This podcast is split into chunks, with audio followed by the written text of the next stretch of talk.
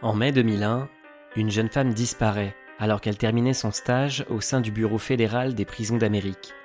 C'est le début d'un scandale politico-médiatique de grande ampleur que les attentats du 11 septembre contribueront à faire partiellement oublier. Pourtant, cette affaire nous offre un éclairage sur certaines dérives de la société du spectacle et mérite de rester dans les mémoires. Je suis Michael et ce soir, je suis accompagné de Capucine, Juliette et Cyrielle. Bonsoir. Bonsoir. Bonsoir. Vous écoutez Où est Chandra?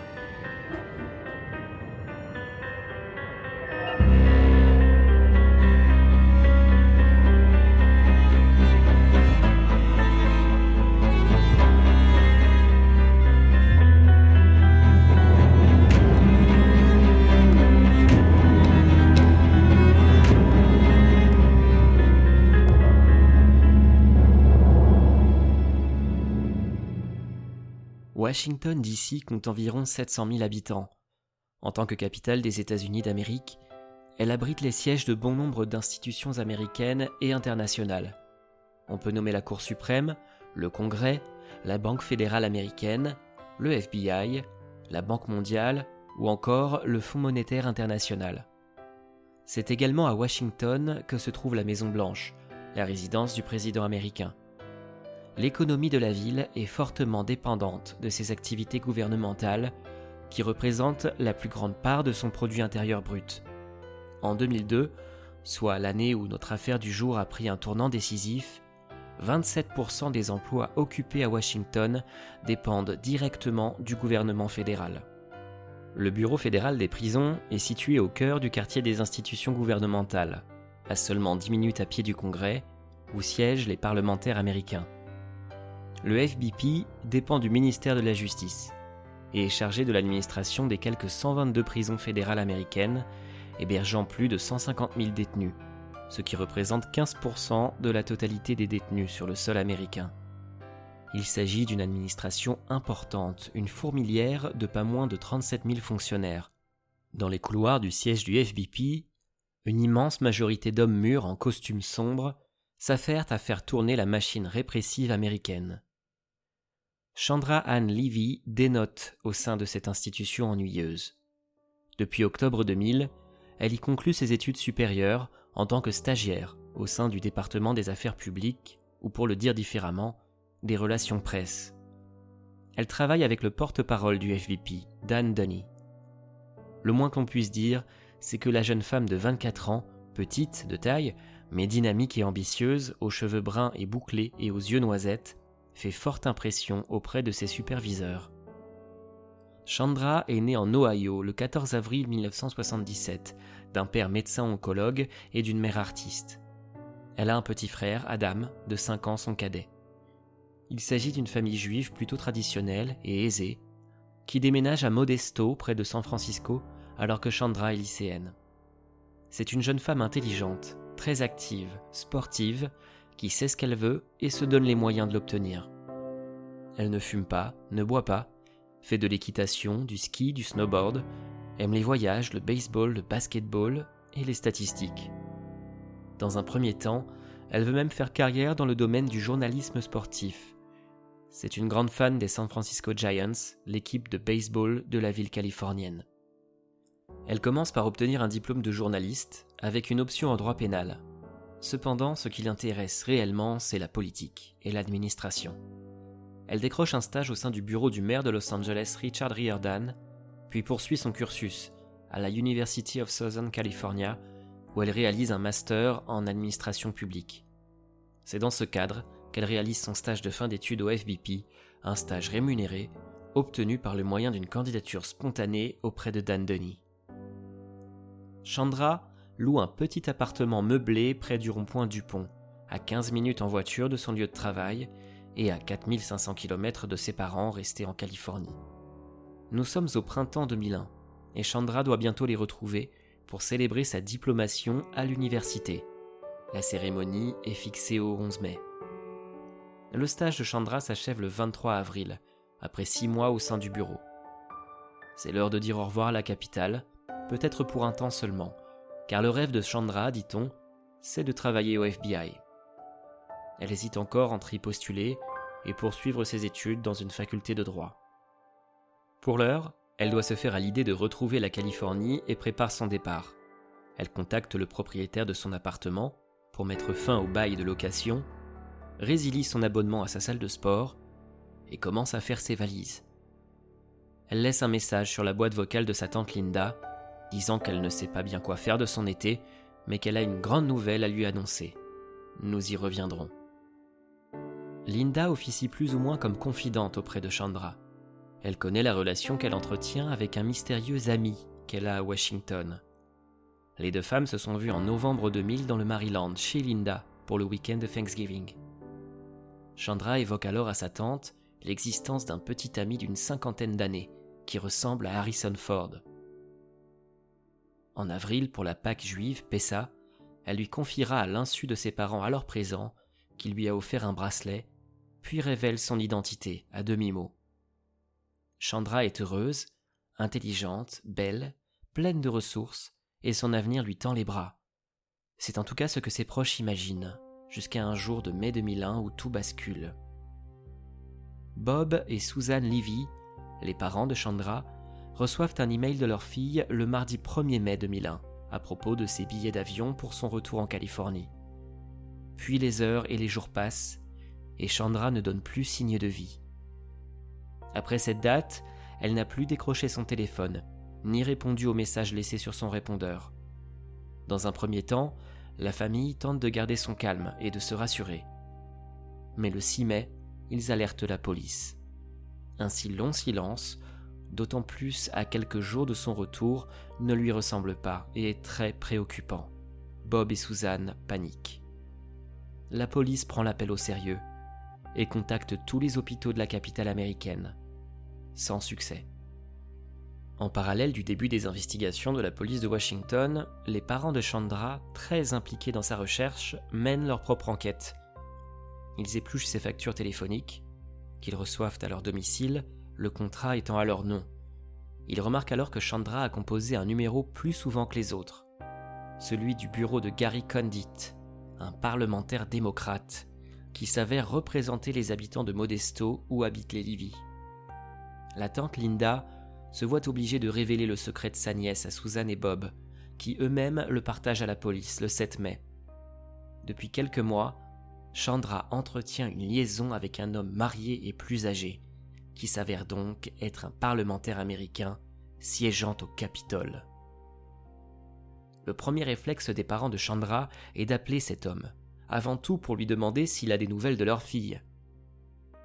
Au téléphone, Condit confesse la connaître vaguement, répond par la négative et son attitude laisse un goût amer à Bob et Suzanne qui le trouvent évasif et étrange.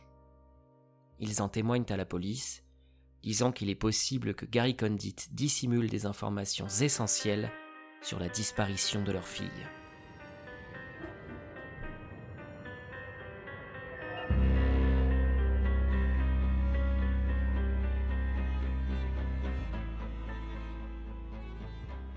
Condit a 53 ans.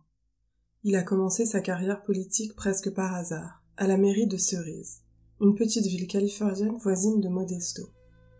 Il en sera maire de 1974 à 1976, à seulement 25 ans, avant d'être membre du conseil des autorités de surveillance du comté de Stanislaus, puis d'être élu à l'Assemblée de Californie.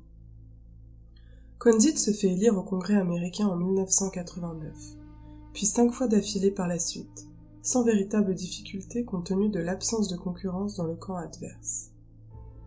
Au sein des parlementaires démocrates, il fait partie de la coalition dite des Chiens Bleus, un groupe de représentants se présentant comme des démocrates conservateurs ou modérés. Il s'oppose souvent à Bill Clinton, alors président des États-Unis, au sein du Parlement. Pour autant, Condit n'est pas véritablement mu par un quelconque idéal politique. C'est un pragmatique, pour ne pas dire un opportuniste. En 2000, lorsqu'il rencontre Chandra, Gary Condit est marié et a deux enfants. C'est un parlementaire chevronné qui n'a jamais perdu une élection et qui est habitué aux intrigues politiciennes, que ce soit au niveau de l'État de Californie ou de l'État fédéral américain.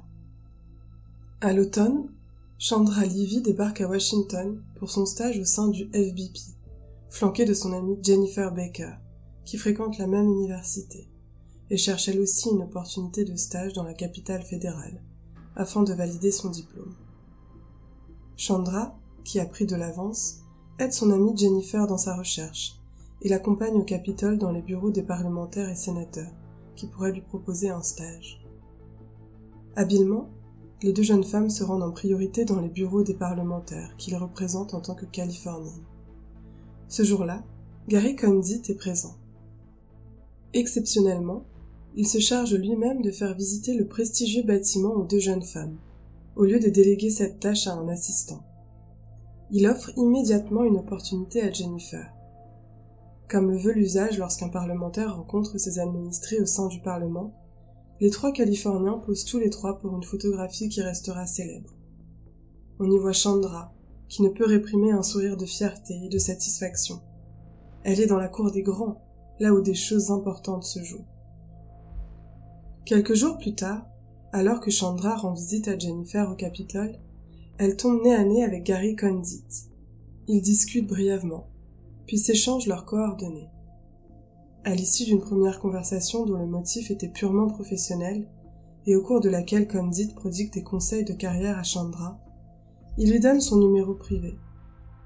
Leur relation prend alors une autre tournure, lorsque peu avant Thanksgiving, le parlementaire invite Chandra dans sa résidence cossue, au quatrième étage d'un immeuble surplombant le parc Rock Creek, un parc dont nous aurons l'occasion de reparler. Ils deviennent amants. Leur histoire, pour des raisons que l'on peut comprendre, doit rester secrète. Aussi, Condit interdit à Chandra d'en parler, y compris à son amie Jennifer. Chandra fait croire à cette dernière qu'elle fréquente un agent du FBI pour justifier ses indisponibilités. Linda Zamsky, la tante de Chandra, est toutefois dans la confidence. Chandra a des sentiments réels pour cet homme politique de 29 ans son aîné. Quant à lui, il promet de quitter sa femme à moyen terme pour officialiser cette relation. Dit-il la vérité? Condit, dit-on, n'en était pas à sa première relation extra-conjugale avec une femme plus jeune, et menait une double vie depuis de nombreuses années. À chaque fois qu'il avait une maîtresse, il posait des règles strictes et imposait le secret absolu afin de protéger son mariage, mais aussi et surtout sa carrière. Interrogé par un détective à son domicile dès le 9 mai, Condit répète la même version des faits qu'aux parents de Chandra. Il la connaît et lui a donné quelques conseils de carrière. C'est tout. Seulement voilà. Les enquêteurs sont au courant de sa relation avec la stagiaire du FBP et savent donc qu'il est en train de leur mentir, les yeux dans les yeux. Au fil de la discussion, Condit finit par admettre qu'elle a passé la nuit à son domicile à plusieurs occasions. Mais à la question Avez-vous une relation intime avec mademoiselle Livy? Il reste réticent à fournir une réponse claire. Je ne pense pas qu'il soit nécessaire d'aller sur ce terrain, dit-il. À ce moment de l'affaire, ce n'est qu'une question de temps avant que la presse ne s'empare du scandale mais pour l'instant, la police préserve le secret de la relation illégitime. Le 10 mai 2001, la visite de l'appartement de Chandra, effectuée sur mandat, ne permet pas de conclure à un acte criminel. La porte n'a pas été forcée et tout est en ordre. La jeune femme a apparemment disparu sans laisser aucune trace. Deux valises presque pleines sont un signe de son départ prochain pour la Californie. Le commandant Jack Barrett qui supervise l'enquête, constate que seulement deux objets manquent, les clés de Chandra et une bague. Ses papiers d'identité et ses cartes de crédit, ainsi que son téléphone portable, ont été laissés dans l'appartement. Rappelons qu'à l'époque, nous n'étions pas arrivés à nos téléphones mobiles comme aujourd'hui. Ils n'avaient pas les mêmes fonctionnalités, et laisser un téléphone portable chez soi n'était pas quelque chose de particulièrement hors du commun. Un voisin a appelé le 911 à 4h30 du matin la nuit précédant la disparition de Chandra, car il a entendu un cri. La police s'est rendue sur les lieux, mais n'a pas pu en localiser la provenance. L'immeuble dans lequel réside Chandra est doté de caméras de sécurité, mais du fait du délai entre sa disparition et l'obtention du mandat par la police, les bandes vidéo du 1er mai ont été effacées. Les enquêteurs n'ont pas pensé à demander la sauvegarde des bandes le temps de la délivrance du mandat. Dommage, il aurait pu être utile de connaître les allées et venues des personnes dans l'immeuble, de savoir quand Chandra est sortie de chez elle pour la dernière fois, quels vêtements elle portait alors, si elle était accompagnée ou non, etc. Un officier de police tente d'examiner l'ordinateur portable de la jeune femme. Ce faisant, il efface l'historique de recherche, une pièce cruciale de l'affaire, qui ne sera reconstituée qu'un mois plus tard. Faute de pistes sérieuses, la recherche patine. Mais la presse s'empare peu à peu de cette histoire, jusqu'à un point critique.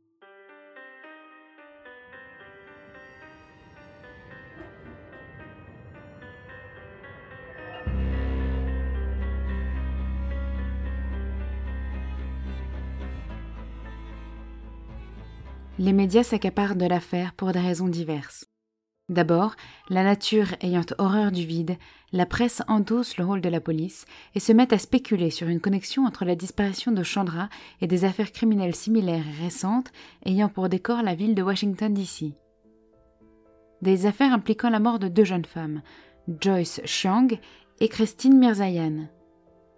Joyce Chiang a disparu à quelques pâtés de maison seulement du domicile de Chandra. Xiang a été retrouvée morte trois mois plus tard, au bord d'une rivière, et la cause du décès est demeurée inconnue. Christine Mirzayan était, comme Chandra, stagiaire au sein d'une institution fédérale, en l'occurrence le Conseil national de recherche. Elle a disparu en 1998 et son corps fut retrouvé le lendemain de sa disparition dans une zone boisée à côté de Georgetown. Son crâne avait été fracassé. Aucun suspect n'a été arrêté ni pour Chiang, ni pour Mirzayan. Des similitudes troublantes existent entre les trois affaires. Toutes ces jeunes femmes sont californiennes, dans leur vingtaine. Cependant, la police ne parvient pas à trouver de lien concret entre les deux affaires précédentes et la disparition de Chandra. Plus singulièrement, l'emballement médiatique est orchestré pour partie par les parents de Chandra eux-mêmes, qui ne ménagent ni leurs efforts ni leurs moyens, et ces derniers sont conséquents. Ils engagent un avocat, qui lui-même mandate un détective privé, afin que la famille puisse mener sa propre enquête, jugeant que la police n'en fait pas assez. Ils travaillent également avec une agence de presse pour organiser leur prise de parole publique et leur passage dans les médias. Le 15 mai, ils débarquent à Washington en grande pompe et organisent des conférences de presse. Suzanne Levy, la maman, se présente au public et aux médias avec un canard jaune en peluche appartenant à Chandra. On peut lire l'urgence et la détermination dans son regard, exprimant un seul mot d'ordre, érigé en slogan Bring Chandra home ou Ramener Chandra à la maison. Enfin, les États-Unis se remettent tout juste de l'affaire Clinton-Levinsky, au cours de laquelle un président américain en exercice a dû avouer au pays tout entier, après l'avoir nié pendant plus de six mois, avoir eu une relation inconvenante, ce sont ses mots, avec une stagiaire de la Maison Blanche. Cette relation extra-conjugale a même été le motif d'une procédure de destitution du président Clinton, qui n'a pas abouti. Des tabloïds les plus racoleurs jusqu'aux publications les plus sérieuses toute la presse américaine s'était alors repue goulûment de ce scandale sans précédent. L'affaire du jour, faisant quelque peu écho à cet épisode, a donc ravivé le souvenir. Chandra a disparu, ses proches sont dévastés, mais c'est sa relation avec un parlementaire marié qui intéresse les médias.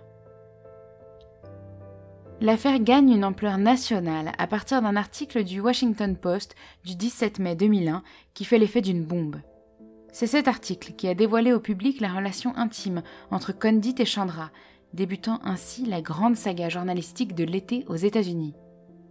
Très vite, tous les regards se tournent vers Gary Condit, y compris celui des parents de Chandra, qui le considèrent comme suspect. Au téléphone, il a menti sur sa relation avec leur fille, puis a tardé à révéler la vérité à la police. Il continue de nier cette relation dans la presse. Est-il possible qu'il dissimule d'autres informations, voire pire, qu'il soit lié à sa disparition? En tout cas, le généreux parlementaire a fait don de 10 000 dollars pour la retrouver, en déclarant C'est une super fille et une grande amie. il ne pouvait pas faire ni dire mieux pour que la famille, les médias et le public redoublent de suspicion. Un mois après l'inspection de l'appartement de Chandra Levy, son ordinateur portable révèle finalement des secrets. Le matin de sa disparition, Chandra a effectué plusieurs recherches sur Internet. Sa toute dernière, à midi 59, concernait l'Alsace-Lorraine. On peut penser qu'elle envisageait des vacances en France pendant l'été. Plusieurs recherches indiquent qu'elle cherchait activement des billets de train ou d'avion pour la Californie, ce qui est plutôt logique dans les circonstances de son retour.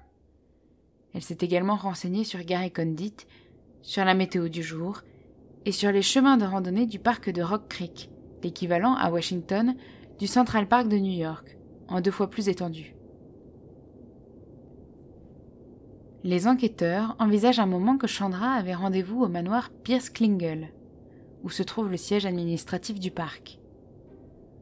Le 25 juillet, soit presque trois mois après la dernière apparition de Chandra, une trentaine de policiers inspectent le parc, à la recherche d'indices. Sans succès. En fait, la police était supposée chercher jusqu'à 100 yards, soit presque une centaine de mètres, de tous les itinéraires de randonnée, ce qui inclut des chemins de terre. Mais du fait d'une erreur de communication entre les agents de police, ce ne sont pas les itinéraires qui ont été balayés, mais seulement les routes goudronnées du parc. Quoi qu'il en soit, les quelques autres recherches effectuées par la suite demeurent infructueuses. Où est Chandra? La police n'a aucune preuve matérielle pour inculper Condit et officiellement se doit d'admettre qu'il ne peut pas être considéré comme un véritable suspect il cherche tout de même dans le petit bois proche de son bureau. En vain. L'agenda du parlementaire est bien rempli et son alibi est en béton armé. Le 30 avril au soir, on le voit en direct à la télévision voter des lois au Parlement. Le 1er mai, aux alentours de midi, soit au moment des dernières recherches Internet de Chandra, il a rendez-vous avec Dick Cheney, le vice-président des États-Unis. George W. Bush vient d'être élu à la présidence, et il est opportun de définir comment les démocrates, dits modérés, peuvent collaborer avec cette nouvelle administration foncièrement républicaine. Le 2 mai, il est aperçu publiquement avec sa femme, qui lui rendait visite ce week-end-là. Il est clairement difficile de penser qu'un crime à l'encontre de Chandra Levy puisse s'intercaler dans ce planning serré. Cependant, en coulisses, certains policiers n'innocentent pas totalement le politique et alimentent la presse d'information le mettant en difficulté. Les médias surenchérissent, et tous les jours ou presque, une histoire différente vient nourrir les doutes sur la probité et l'innocence de Condit. Un cercle vicieux se met en place, car la pression médiatique incite la police à se focaliser sur ce seul suspect et à donner des gages au public que la piste est étudiée avec sérieux. Les Livy non plus n'innocentent pas Condit et l'accusent d'interférer de manière négative dans l'enquête en dissimulant des informations et en mentant sur la date de son dernier contact avec la jeune femme. Une rencontre est organisée entre les deux parties. Suzanne Livy s'y rend seule, Bob étant trop en colère, pour rencontrer le politicien. Suzanne refuse de lui serrer la main, et la scène de question. Ils continuent de nier leur relation intime. À la fin du rendez-vous, Condit tente maladroitement une accolade, que Suzanne évite copieusement. En tout, Condit sera interrogé quatre fois par la police. Sa version des faits évolue quelque peu dans la mesure où il admet finalement que Chandra est plusieurs fois passé à son domicile, en tout bien tout honneur bien sûr. Une hotline est mise en place pour recueillir les témoignages. En dehors de Condit, quelques pistes, toutes plus loufoques les unes que les autres, sont étudiées. Par exemple, Chandra aurait été victime d'un attentat suicide en Israël. La police appelle l'ambassade, encore une fois pour prouver son implication, mais sans y croire. Évidemment, la piste ne donne rien. Une source proche de l'affaire déclare que les autorités ont des informations sur le fait que Chandra a révélé à au moins une connaissance qu'elle était enceinte, et que cet enfant est celui de Gary Condit. se pourrait-il que ce soit là la grande nouvelle mentionnée à la tante Linda? Se pourrait-il que le machiavélique Gary Condit, au courant de cette grossesse et craignant pour son mariage et sa carrière, ait pris des mesures radicales et définitives pour se débarrasser de Chandra Les rumeurs vont bon train, mais pendant ce temps, Chandra est toujours introuvable, et Washington retient son souffle.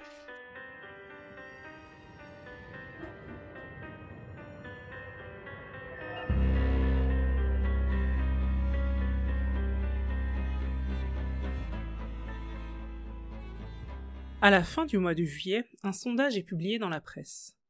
65% du pays pensent que Gary Condit est impliqué dans la disparition de Chandra. Acculé sous la pression de la famille et des médias, le parlementaire consent finalement à parler dans le cadre d'un talk show le 24 août 2001. Il est interviewé par la journaliste Connie Chung et pose ses conditions. 30 minutes d'interview enregistrées, aucune coupe. Le document lunaire est disponible sur YouTube. La première question fuse. Avez-vous une relation intime avec Chandra Levy? Ce à quoi Condit répond.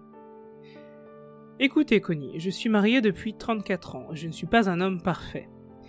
J'ai fait des erreurs, mais par respect pour ma famille et sur demande de la famille Levy, je crois que c'est mieux que je ne rentre pas dans ces détails à propos de Chandra Levy. Première question, première bourde pour le parlementaire. En effet, il est alors tout à fait impensable que Suzanne et Bob Levy aient formulé pareille requête, eux qui sont si enclins à ce que Condit dévoile enfin la vérité sur sa relation avec leur fille.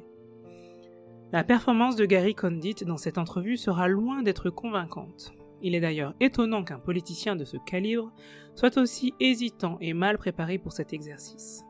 Cependant, il n'y a toujours aucune preuve matérielle pour l'inculper. Finalement, au terme de cet intense été 2001, Suzanne et Bob Levy se mettent en route pour l'aéroport afin de prendre un vol pour Chicago où se trouve le studio d'enregistrement de l'émission d'Oprah Winfrey qui doit les recevoir pour une énième intervention médiatique. Mais ils ne monteront jamais dans cet avion. Un événement historique vient bouleverser leur plan média. Le 11 septembre 2001, à 8h46, un avion percute la tour nord du World Trade Center à New York. Un quart d'heure plus tard, c'est la tour sud qui est frappée. Respectivement à 9h37 et 10h03, deux autres engins s'écrasent dans le Pentagone et en Pennsylvanie. Les deux tours du World Trade Center finissent par s'effondrer, et en même temps qu'elles, l'équilibre géopolitique international. Du jour au lendemain, l'affaire Chandra Levy, Gary Condit, ne fait plus l'actualité.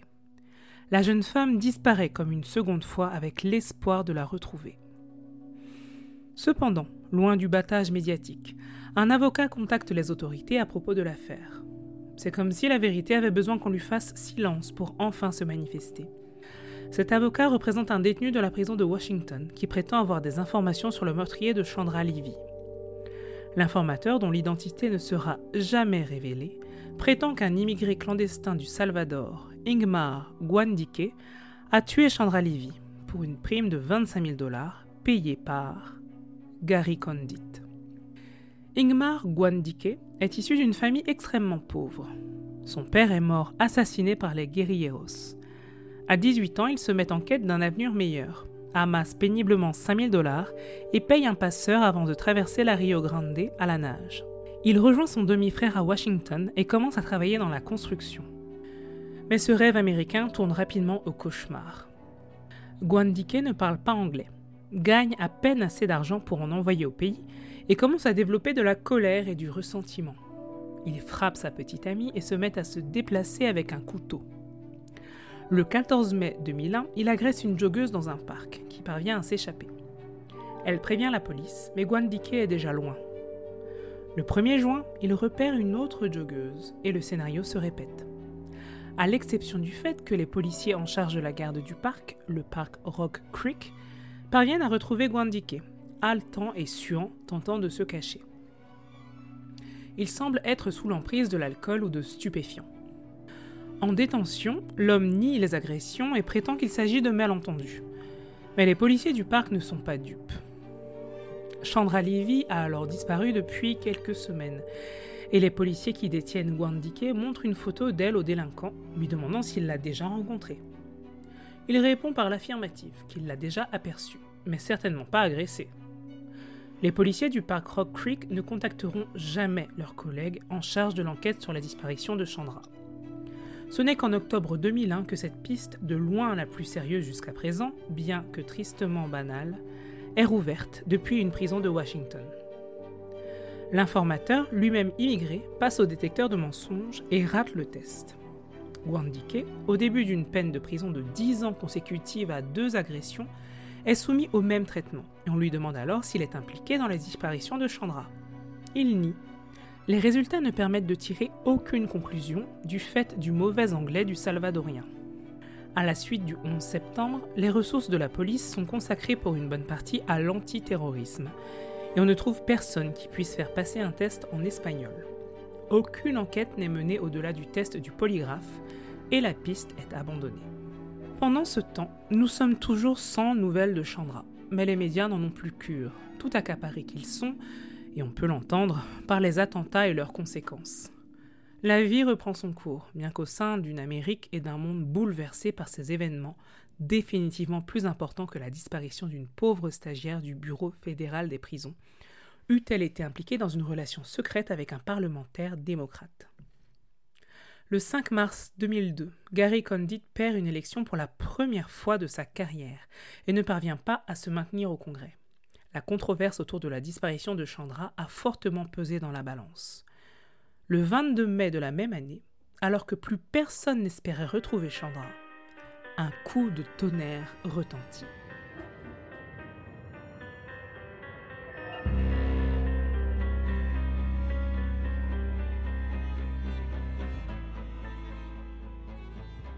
Au matin, un homme promène son chien dans le parc Rock Creek à la recherche d'ossements d'animaux, son hobby. C'est un crâne humain qu'il retrouve. Le relevé des empreintes dentaires confirme qu'il s'agit de celui de Chandra Livy. Ce Kidam et son chien ont réussi là où des dizaines de policiers avaient échoué un an plus tôt, en concentrant leurs recherches autour des routes goudronnées. Rappelons que des moyens policiers avaient été déployés pour investiguer des pistes absurdes, alors que Chandra était là, quasiment au pied des agents de police, et que deux agressions de jeunes femmes avaient eu lieu dans le même parc peu après sa disparition.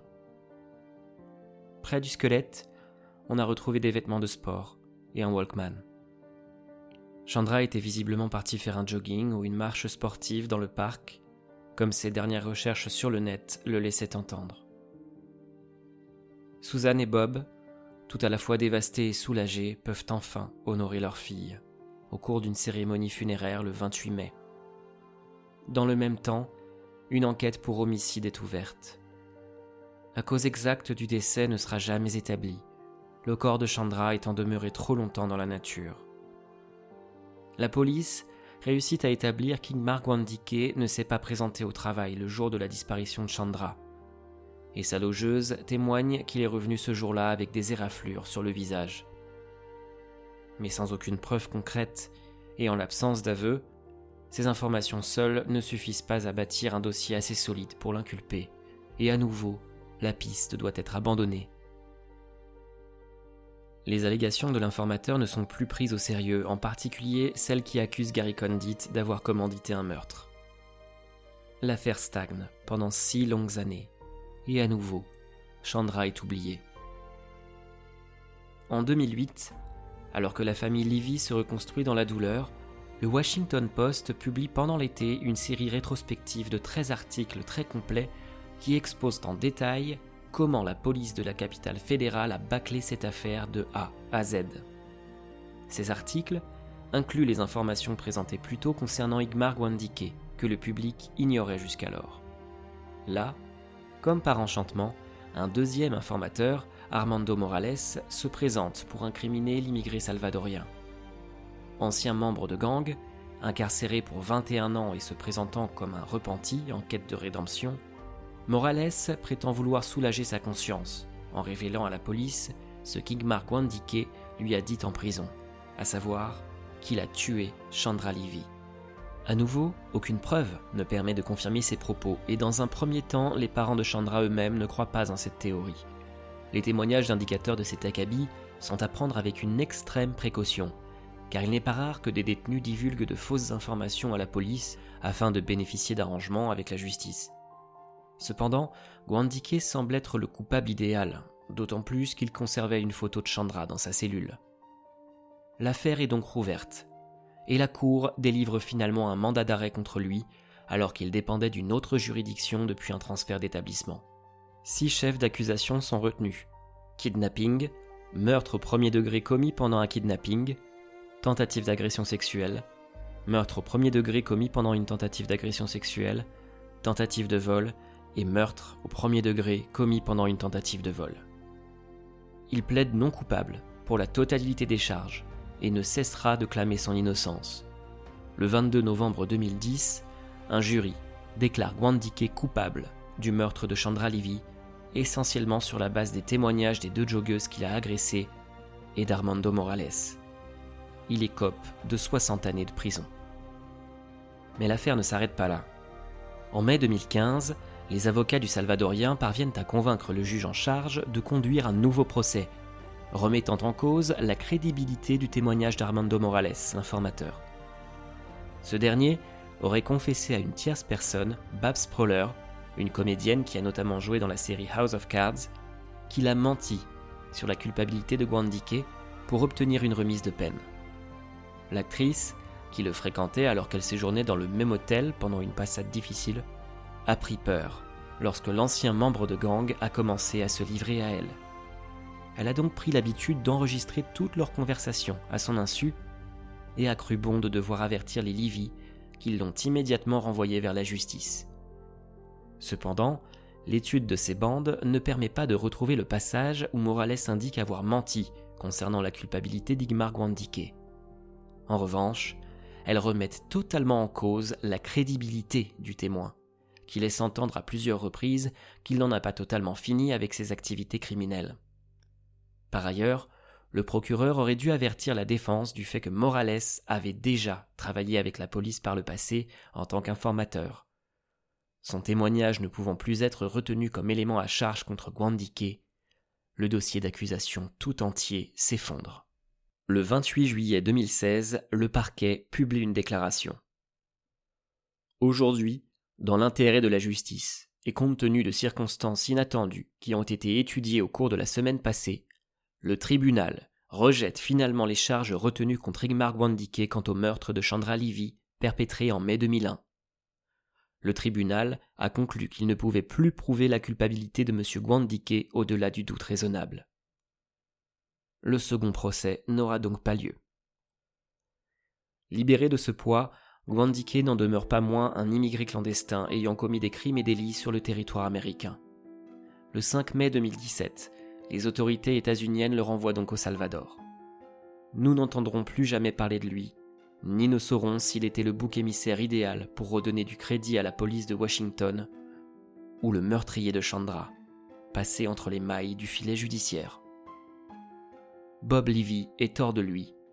Il est persuadé de la culpabilité de Gwandike tout comme il était autrefois convaincu de l'implication de Gary Condit. Ce dernier a depuis tenté une reconversion dans le privé, avant de devenir lobbyiste. Il est toujours marié. En 2016, il coécrit un livre sur l'affaire, se présentant comme une pauvre victime du système médiatico-judiciaire, utilisant, maladroitement comme à sa sombre habitude, la métaphore du viol. Ma réputation a été violée, j'ai été violé émotionnellement, et probablement comme avec un viol physique, on ne se remet jamais vraiment de ses émotions et de ses blessures. Mais je ne veux rien enlever à Chandra et à sa famille car ce sont les véritables victimes. Le meurtre de Chandra Levy, survenu en mai 2001, ne sera jamais élucidé. Derrière le battage politico-médiatique et les fantasmes en tout genre ayant pollué l'enquête, retenons la bien triste réalité une jeune femme, brillante et pleine d'avenir, est partie faire un jogging dans un parc, y a été tuée, et justice ne lui sera pas rendue. Les erreurs aberrantes de la police de Washington ne seront jamais sanctionnées.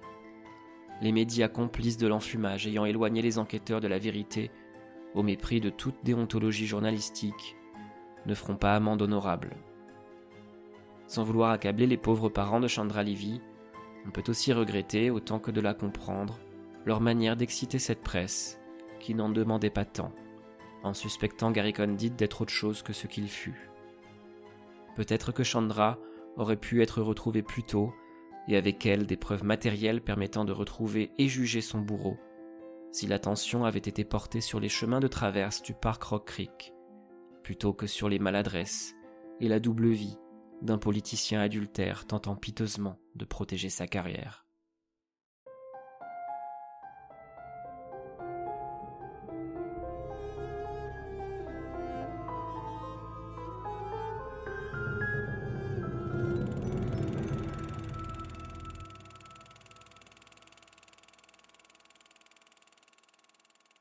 Bonsoir Capucine, bonsoir Silel, bonsoir Juliette et euh, bonsoir chers auditeurs. Alors j'y ai fait euh, référence dans l'introduction, cette affaire m'a fait penser à la société du spectacle, euh, concept mondialement connu et théorisé par l'intellectuel français Guy Debord, Cocorico, à travers un essai puis un film sorti respectivement en 1967 et en 1974. Cependant, je n'ai pas lu le livre ni vu le film, mais je voulais quand même euh, en parler un petit peu avant de passer à ma vraie reco, parce que c'est un concept qui a fait son, son petit bout de chemin dans l'histoire des idées, pour le dire très pompeusement et inutilement.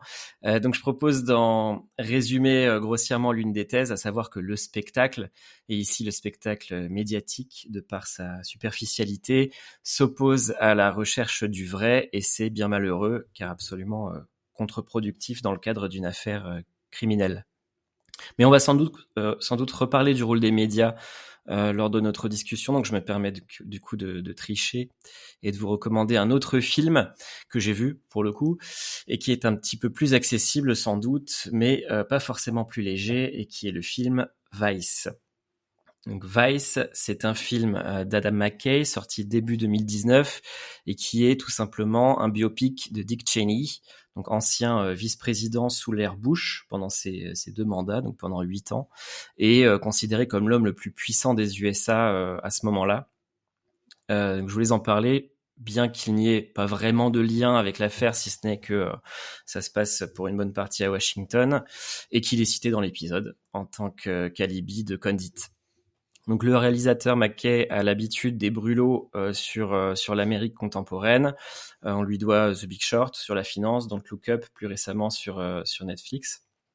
Et donc il n'y va pas avec le dos de la cuillère sur son portrait de, de cet homme d'État très controversé, qui est présenté comme le monstre qu'il est assez certainement en partie, à une nuance près concernant sa fille, euh, qui, est assez étonnante, j'en dis pas plus. Et donc c'est Christian Bale qui interprète Dick Cheney dans une performance à Oscar, mais qu'il n'a pas eu puisque c'est Rami Malek qui l'a eu cette année-là pour un autre biopic, donc celui de Freddie Mercury. Mais en termes de performance d'acteur, j'attire votre attention sur celle de Sam Rockwell qui joue George Bush, et c'est juste euh, assez génial, euh, c'est assez bluffant comme la ressemblance est, frappante. Donc si vous ne voulez pas voir le film, allez quand même sur YouTube, regardez les, euh, les quelques scènes avec Sam Rockwell en George Bush, c'est vraiment très bien. Donc j'avais adoré le film à sa sortie, je l'ai beaucoup aimé au second visionnage. Avec le recul, je dirais qu'il est, euh, il en fait des caisses, euh, mais il a le mérite, au-delà du récit de l'ascension de ce vice-président, de montrer au grand public et notamment au public américain euh, comment un nouvel ordre mondial s'est mis en place après le 11 septembre, à grand renfort de manipulation de l'opinion et euh, au service d'intérêts euh, industriels, donc pétroliers en l'occurrence. Ça nous donne aussi un aperçu du, panier de crabes dans lequel Chandra Levy aurait probablement évolué si elle était restée en vie et si elle avait pu intégrer ses cercles de pouvoir. Donc je vous conseille Vice. Et pour la question, je vous propose une question euh, polémique et racoleuse à l'image du traitement médiatique euh, de la disparition de Chandra pendant cette affaire. Euh, pensez-vous que les parents de Chandra ont fait une erreur en organisant tout ce battage médiatique, en tout cas en y participant Et donc, pensez-vous qu'ils sont en partie responsables de la triste issue de cette affaire? Euh, moi, je pense qu'on peut dire qu'ils sont même responsables de la mort de la fille, puisqu'ils l'ont envoyée euh, eh à Washington euh, pour devenir politicienne parmi les politiciens, et que c'est tous des pourris. voilà. C'est tout, hein. Je pense. Voilà, la, la glace est brisée.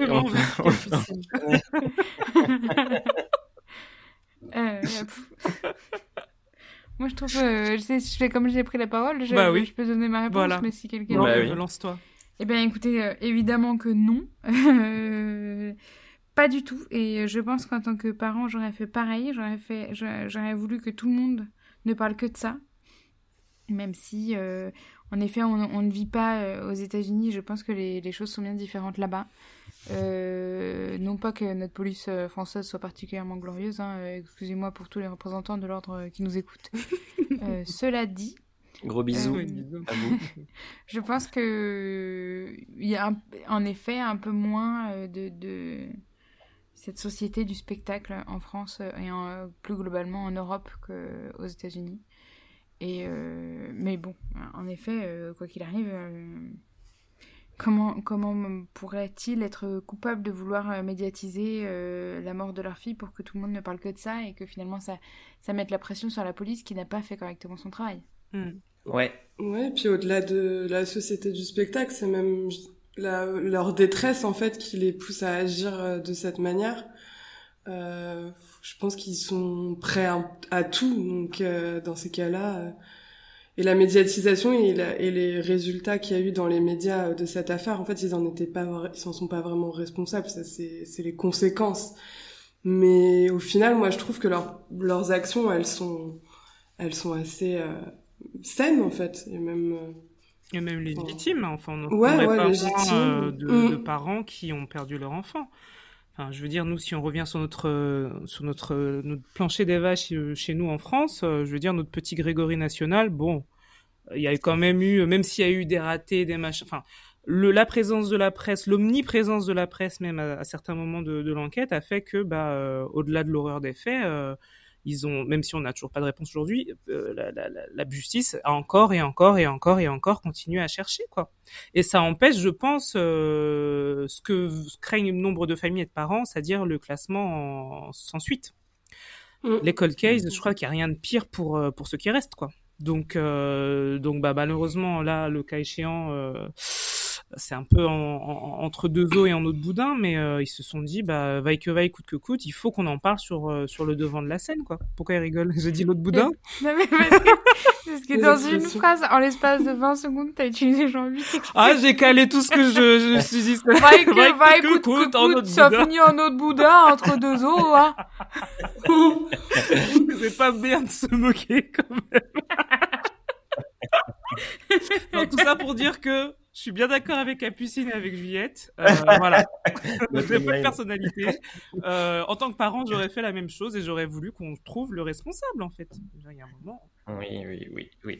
Bon, évidemment, la question. Euh, ils ont aussi pris un détective privé, qui, ce qui montre que c'était. Euh, ils voulaient vraiment que ce soit résolu, même en, utilisant d'autres. D'autres biais, bien sûr. Mm, mm. Biais, oui, c'est vrai que c'est vrai qu'il y a le terrain médiatique, mais il y avait aussi le terrain de, de l'enquête où ils voulaient il voulait aussi mettre des moyens à disposition. Bon, la question était évidemment très polémique à, dessein. Euh, juste pour nuancer, alors évidemment, euh, j'aurais fait pareil euh, et, c'est tout à fait compréhensible et ils ont absolument rien à, se reprocher. On peut, à mon avis, quand même pointer, mais c'est pas de leur faute, les effets pervers de cette agitation, c'est-à-dire que eux, ils ont suspecté Condit dès le départ. Mm-hmm. Et à mon avis, c'était quand même une fausse piste assez claire. Enfin, Ouais, mais c'est. Je sais pas ce que vous en pensez, mais. Moi, je euh, pense que c'est lui. Bah ouais, moi je. Ah, bah, c'est intéressant. Donc, euh... ah, vous avec, vous euh, je suis d'accord avec Capucine, moi aussi, je pense que. Ok. Voilà quoi. Enfin, ouais, je suis plutôt d'accord avec elle. Hein. Vous le suspectez ah, bah, oui. D'accord, ok. Bah, je... Moi, je pense que je vais bah, rappeler, euh, je vais rappeler les médias, tout ça, je vais leur dire, je pense que malheureusement. il y a un, il y a un coupable en liberté. Bah, euh, même si, enfin, moi, je trouve qu'il c'était un petit peu foireux, euh, le fait qu'ils disent oui, ces explications, oui, non, en fait, elle est jamais venue chez moi. En fait, si elle est venue chez moi, et euh, enfin, je la connaissais juste comme ça. Je lui ai juste donné des petits, euh, des petits conseils pour avancer dans sa carrière. Moi, je trouve qu'il a essayé un peu trop de noyer le poisson. Et donc, du coup, pour moi, il est resté dans mon collimateur hyper longtemps. Hein. Et finalement, on nage en eau trouble. Hein. Bah. Un véritable sac de nœuds. Non, Non, mais moi, je sais pas. moi, au début, je le trouvais vachement suspect, mais après, sur la fin, quand même, euh, Mm, ouais. je trouve que c'est quand même assez clair qu'il est. Ah ouais, tu crois qu'il est pas que... Ouais, ça, ça, tu le discutes. Bah, il y a pas de piste qu'il ait de lien, Ah de commanditaire ou quoi, en fait, tu vois. Ouais. Bah, le, gars, il avait quand même une photo d'elle dans sa chambre. Mhm. Il avait, Hein euh, il avait euh, agressé deux nanas précédemment. Mhm. Peut-être qu'il lui a dit. Alors, et puis il y a toujours cette histoire de grande nouvelle que je dois t'annoncer, euh, Linda. Bah. Moi, je pense qu'elle était en effet enceinte de lui euh, et Mm. que il a commandité euh, pour euh, au moins euh, la faire agresser pour peut-être qu'elle perde son enfant. Et, et puis c'est peut-être un meurtre malheureux puisqu'on n'a pas retrouvé la, la cause de sa mort. Si Ça se trouve, elle s'est juste fracassé la tête sur une En pierre. tombant malencontreusement. Non, mais on n'a jamais prouvé un- le lien entre un des, des membres des gangs, là, et Condit? Hmm. Tu vois, non, c'est- non, c'était un, c'était un faux témoignage. euh, Enfin, il y a de 95% de chances que ce soit un faux témoignage absolument fallacieux. euh, Oui, mais il y avait sur lequel personne n'est jamais revenu. hein. Ouais, il y a l'autre qui est venu après, qui a l'air un peu plus crédible malgré tout, euh, auquel moi j'ai tendance à croire. Mais toi, Capucine, tu rejettes la culpabilité de Guandike Moi, je pense qu'il est coupable. Ouais. Euh, Et commandité par Condit. Pas, euh, je pas- pense qu'il est coupable et que ça a été trop loin. Peut-être. Je dis pas que c'était un, un assassinat. Mais du coup, il aurait fallu qu'il fasse quoi? Qu'il lui fasse peur Qu'il... Bah, peut-être juste euh, euh, qu'il. euh, qu'il- ou peut-être qu'il la poignarde dans le ventre, mais sans l'intention de la tuer, et puis elle s'est vidée de son sang. Ou qu'il la pousse, euh, je sais pas, euh, je... on sait pas ce qui s'est passé. Hmm. Ou peut-être que c'est euh, en effet seulement une, une agression qui, euh, qui a mal tourné, et voilà. Et donc après, il réagresse des jeunes femmes dans le même parc. Ouais, Oui. c'est ça que. Parce que les agressions des, des- des- des deux femmes, c'est après Chandra. hein. Mm, mm, Oui. mm. Pourquoi pas? Il y a pris goût, quoi. C'est ça. Oui. Dis, c'est ça. Ah, moi, je crois, moi, je crois à ça, mais sans, mais sans que ce soit Quand ce soit lié, parce que, lié avec... euh, euh, que- ouais. Ouais. ouais. Pourquoi Ouais. pas En tout cas, c'est sûr euh, pour moi que c'est l'un des deux. Et donc, dans le doute, il aurait fallu les tuer tous les deux. Voilà J'aurais dû poser cette question dès le départ. ouais. Mm, mm. La Mais elle était vraiment euh, amoureuse de lui, je pense, et qu'il a, pre- ouais, il a, il avait chaud aux fesses pour sa carrière, euh, pour euh, son mariage et tout, et Mm. les témoignages foireux, je pense que c'était surtout motivé, enfin, justifié par ça. Mais pour moi, il y a, ouais, il y a pas de lien euh, de commanditaire, de commanditaire ou quoi d'autre. Ou alors, euh, je suis désolée, Michael, mais quand tu fais le- aussi euh, les. hum, Quand tu donnes les. La Libye, honnêtement, pour moi, il est pas clair. hein. Elle a pu euh, regarder ses, ses mails et aller, aller faire un jogging plus tard dans l'après-midi pour le moment. Et, enfin, et à ce moment-là, il n'a pas d'alibi précis, si? Bah, en fait, la veille, il votait, et le jour J, il était avec Dick Cheney. Oui, mais il n'était pas avec lui toute la journée. Non, c'est vrai, mais bon, c'est un personnage public. Enfin, pour moi, si culpabilité de Condit il y a, c'est via, c'est via euh, le fait qu'il aurait commandité. Il peut pas la tuer lui-même. Je pense que c'est absolument impossible. Sa, sa vie est tracée. C'est un Moi, député. je- euh, je- Ouais, mais elle a pu euh, venir chez lui après son jogging parce que il me semble que c'était pas loin. Non, elle, elle était transpirante et tout. Elle, aurait- elle se serait jamais permis un truc comme ça. Connaissant Chandra, c'est pas possible. C'est ça. Elle est très coquette. Elle est très, très coquette. Elle prend toujours une petite douche. Mais peut-être qu'elle lui a dit qu'elle faisait son jogging. Et... Enfin, moi, je pense que peut-être qu'il l'a tuée chez lui. Et qu'ensuite... Il est pas Il est d'accord. pas n'est Je crois qu'il a quelque chose à... Il a quelque chose à... Je pense que ça valait bien, ça valait bien une censure Non, parce mais Je suis que désolée, j'ai un, j'ai un chien euh, hyper énervant. Il est incontrôlable. Oui, bon. J'ai déjà envisagé de lui couper les cordes vocales, mais... Non, c'est pas bien. Évite. Ouais. Mais non, mais je suis, je suis, je suis très surpris, mais du coup, c'est c'est intéressant, mais je, je pensais pas que la, la discussion s'orienterait comme ça. Pour moi, c'est euh, c'est pas possible, quoi. Ah ouais?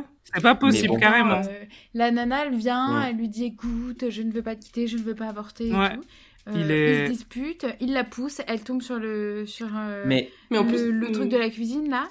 euh, il dit merde, merde, merde, qu'est-ce que je vais faire? Et euh, il dispose son corps. euh, Dans le parc. Même, même attends, il pourrait très bien disposer son corps et ensuite aller récupérer des vêtements. Pour, euh, Mais- Non, mais en plus, c'est dans un parc de la ville, hyper fréquenté. Enfin, je trouve que c'est un peu gros, en fait. Mais la nuit, euh, la nuit, il y a personne à Central Park. Si c'est la même chose en deux fois plus grand. Non, non, mais euh, c'était midi. Non, c'était midi, euh, là où elle a fait ses dernières recherches. Mais Là où elle est partie. Oui, mais on peut penser qu'elle est partie dans la foulée. Mais c'est vrai qu'on saura on jamais. peut elle fait penser, des- euh, personne ne le sait. Hein. Ah oui, Tu vrai. fais pas de footing à. Enfin bref, je Si, sais pas. Non, elle fait Je pas son que- footing. Je te dis, elle est allée le voir très bien habillée. Elle est allée le voir, elle a dit jamais je n'avorterai, jamais. Il a fait oh si tu vas avorter. Elle fait Il même les voix. Elle se tape la tête contre le comptoir, elle meurt. Là, il se dit Merde. merde, qu'est-ce que je vais faire? Mhm. Il va, il attend la nuit, il va mettre ses vêtements, ensuite il va chez elle, il récupère une tenue de jogging, il la, il la met euh, dedans, à- dans un petit coin euh, reculé et pof, le crime parfait. Hum, je pense que tu es victime de l'enfumage médiatique autour de cette affaire. CQ, CQFD. Non, moi je suis d'accord mais en avec revanche, moi je comprends pas qu'on n'ait pas pu, euh, euh, même si c'est, son corps était très dégradé, qu'on n'ait pas pu voir s'il y avait un morceau de fœtus. ou- Bah, s'il restait que les os, tout ce qui est euh, organique, ça a disparu. Mais ça, a pour, Mm. ça a pourri vite. C'est Moi, c'est Alors- quelque chose d'autre, hein, la, la nouvelle? On ne sait pas, peut-être qu'elle a... Oui, oui, le coup, le coup de la grossesse, alors, je, je pouvais pas ne pas le mentionner parce que ça donne un peu de, de suspense, notamment autour de- du mobile. Mais c'est pareil, c'est une, une rumeur parmi tant d'autres qui a circulé pendant tout cet été de- euh, 2001. Euh, et il y en a eu plein des, des histoires euh, rocambolesques euh, sans aucun fondement. Et ça Non, mais qu'est-ce que ça pourrait être à part ça, vu que sa tante c'est la seule personne à qui elle en parlait euh, Ça peut pas être genre on m'a offert un poste, elle l'aurait dit aux autres. Moi, je pense que parce qu'il lui faisait miroiter une, une relation euh, officielle, il lui faisait mir- miroiter de quitter sa femme, Bah oui. pas tout de suite, mais Mhm. dans un, dans un second temps. Et ça m'étonnerait pas que le, si la nouvelle a, a un lien avec Condit, c'est même pas sûr, mais si la nouvelle a un lien avec Condit, ce serait il va quitter sa femme euh, pour moi. Mais c'est des suppositions. hein, J'attends de te voir pour te dire que mon petit copain euh, secret va quitter sa femme pour moi. Mais attends, tu peux le dire au téléphone, c'est de la merde. Bah, c'est une grosse nouvelle si elle l'a attendu pendant super Ouais, et puis c'est quand même un mec Ouais, du mais gouvernement, c'est une tout nouvelle ça. dont tu peux avoir honte. Enfin, c'est pas une bonne nouvelle, c'est nul pour ça. Bah pour elle, elle, elle est hyper contente puisqu'il la quitte pour elle. Ouais, mais elle est euh, hyper- vraiment, bah, franchement, je trouve ça très égoïste.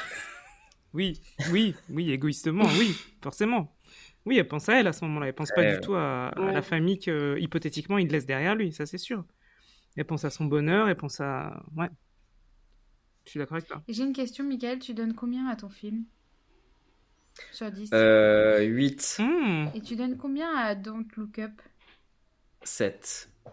T'as Ah pas, t'as, t'as pas Euh, aimé? Don't Look Up, je crois que je mets 2. Ouh J'ai adoré, moi. Moi, je l'ai pas regardé parce que j'avais peur de... Enfin, j'avais vu beaucoup de trucs négatifs quand même et j'ai dit, bon, je vais attendre que tout ce battage passe et puis peut-être qu'un jour je le regarderai. Hmm. Mais ouais.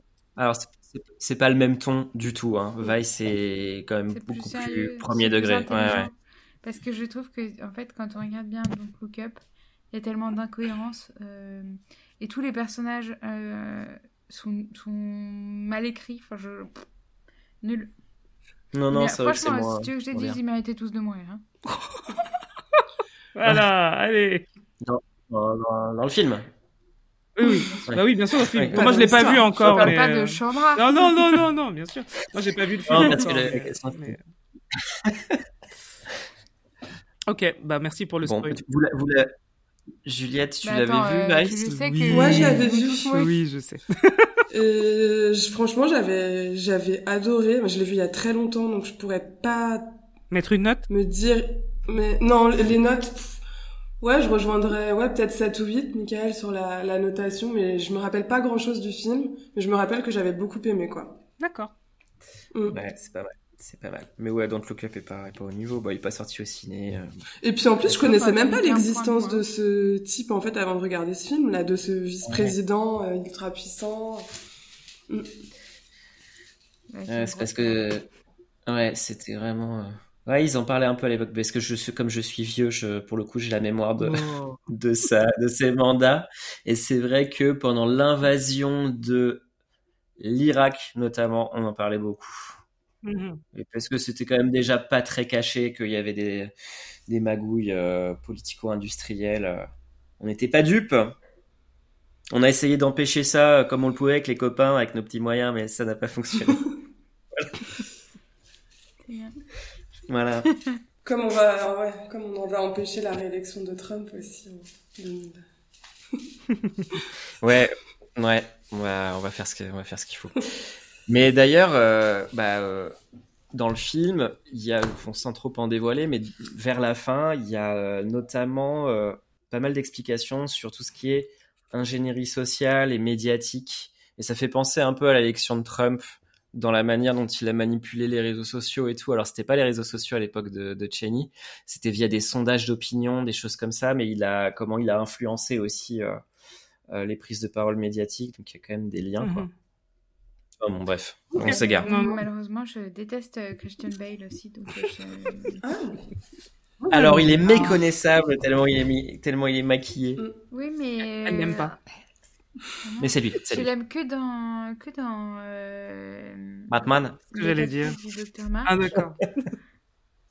Et euh, est-ce qu'il fait un excellent euh, Laurence? Non, Laurence, pas Laurence. Je sais plus. Alors Laurence, c'est un prénom féminin, donc c'est juste pas. Mais Laurence, L A W. Je sais plus euh, comment c'est. Comment il s'appelle Laurence? Non, Laurie. Mais donc Laurence. Je saurais vous dire. Il fait un excellent Laurie, mais hum, voilà, c'est tout ce que j'ai à dire sur la question. Il est moins bien que Timothée Chalamet, je trouve, en Laurie, si je peux me permettre. D'accord. Ça n'a aucun intérêt. Bon, faut bien de le dire. Hein. T'aimes bien Timothée Chalamet Alors, à titre personnel, j'ai vu aucune itération des quatre filles du Docteur March. Voilà. Ah, c'est vrai? T'as quoi? T'as pas vu? J'ai vu aucune euh, mouture des quatre filles du Docteur March. Euh, alors moi, j'ai grandi avec celle de avec Winona Ryder et euh, je trouve sincèrement que la nouvelle est meilleure. Alors que je regardais l'autre, euh, peut-être j'ai dû voir l'autre 20 euh, fois. Oh, waouh, ok. Eh bah, c'est un sacré statement. Et ça veut dire que je suis, je suis pas stupide, hein Non, non. Euh, je, change, je, peux changer d'avis. Ah bah hein. oui. Avec les cons, ils changent pas d'avis. Exactement. Ah. L'expression consacrée. Voilà. Bah, sur ces belles paroles. Ah. Quelque chose d'autre à dire sur l'affaire sur bah, merci. Moi j'ai quelque chose à dire. J'ai dit merci, Michael. Ouais, merci. Ah, bah, je vous en prie. Ouais, c'était bien comme affaire. Après, au début, franchement, il y avait beaucoup de mots que j'ai pas compris. Mais euh, je bah, tout ce qui était en lien avec euh, la politique. Ah oui, bon, t'es pas la seule. Hein. euh, tu veux dire administration? Je vais me relire là. Plus de deux syllabes, j'ai pas compris. Oh, quoi. Mais euh, j'ai quand même compris l'ensemble, je crois. Bah oui. Ouais. Il y a une nana qui a disparu. on sait pas. On sait pas qui c'est que c'est. Voilà. Tout simplement. Ah, voilà. Mais ouais. Bah, merci. Ben, merci, à toi. Merci, à toi. Merci beaucoup. Merci. Pour cette belle affaire intéressante. Ouais, c'était hyper intéressant. La prochaine, alors on enregistre euh, pour une fois assez en avance, donc j'avoue que j'ai pas le calendrier en tête, je ne sais pas qui sera en charge de la prochaine affaire. Ah, c'est toi Cool. Non, la dernière, c'est Jean ah, la, prochaine, c'est Capucine. Et euh, alors, comme c'est très en avance, je n'ai aucune idée de euh, ce dont je vais vous parler. Ok. Voilà. Ça vous renseigne un petit peu sur les, la diversité du processus créatif au sein de l'équipe. Il y en a qui s'y prennent quatre mois à l'avance, comme, moi, de manière complètement inutile. Bah non, c'est vachement bien. Et, d'autres qui font ça plus, vite. Euh, non, mais moi j'aimerais bien savoir, mais euh, ça va quoi. Ouais. Euh, si vous connaissez une histoire, bah non, vous pouvez pas bah me non, dire. Bah non, trop tard. On les garde pour nous. déjà trouvé. Puis non, mais même les auditeurs ne pourront pas. Ce sera trop tard. Ah ouais. Mais écoutez, euh... voilà, bah vous pouvez pas m'aider, donc ça sert à rien que je parle. ok. On en reste là. Restons là. Merci à Evan Le Gérémon et Noémie Dourneau. Eh oui, comme toujours. Euh, je toutes les, les mots de la bouche. Exactement, mais que d'expressions ce soir. on n'est même pas sponsorisé par, euh, par le Becherel ni rien, on aurait y pensé, non? Vous savez pas Avec tout ce qu'on sort comme expression et tout, je pense que. Hein, bon. Le petit dictionnaire des expressions. Le petit, Robert. Édition 2017. nous n'ont même pas payé. Merci en tout cas d'avoir dansé avec les mots en ma compagnie. Et on se retrouve du coup dans deux semaines, dans trois semaines, pour un prochain épisode. Merci à toutes les trois. Merci à Noémie et Evan, effectivement. et bonsoir. bonsoir. À bientôt.